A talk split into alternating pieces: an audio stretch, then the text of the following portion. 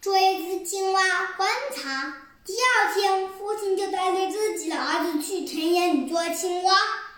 父亲说：“我们一定要抓住这只青蛙。”父亲又说：“儿子，快到前面去堵住它。”然后儿子把那只青蛙堵住了，但是他们抓的是一只牛蛙。牛蛙个头比青蛙大多了，可父子俩傻傻分不清楚。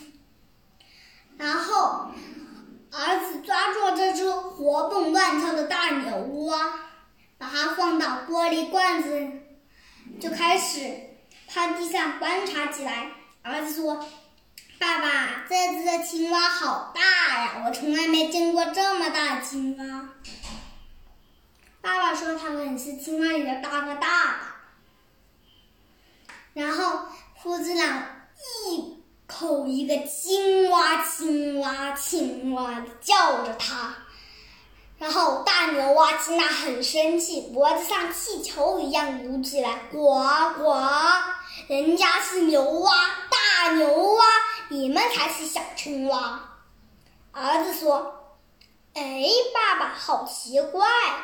我们科学老师说，小青蛙叫的时候，脸上会鼓起两个小泡泡，它怎么是脖子上鼓起一个大泡泡？”然后，老爸说：“嗯，他肯定在练蛤蟆功，呱呱，什么？”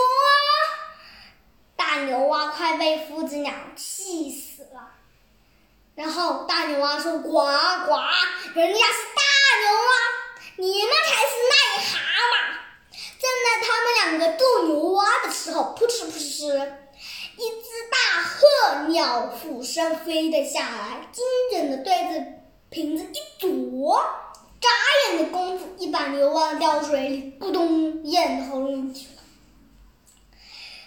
然后大鹤鸟吃的太快，没等父子俩反应过来，又不屑一顾的转身对着瓶子，转身对着瓶子，拉了一坨，拉了一坨粑粑，扑哧扑哧飞走了。好像在说多谢款待，给你们留点纪念品哦。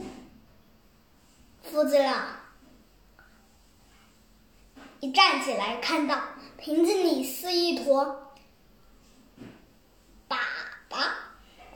然后，他们两个就开始哭。老爸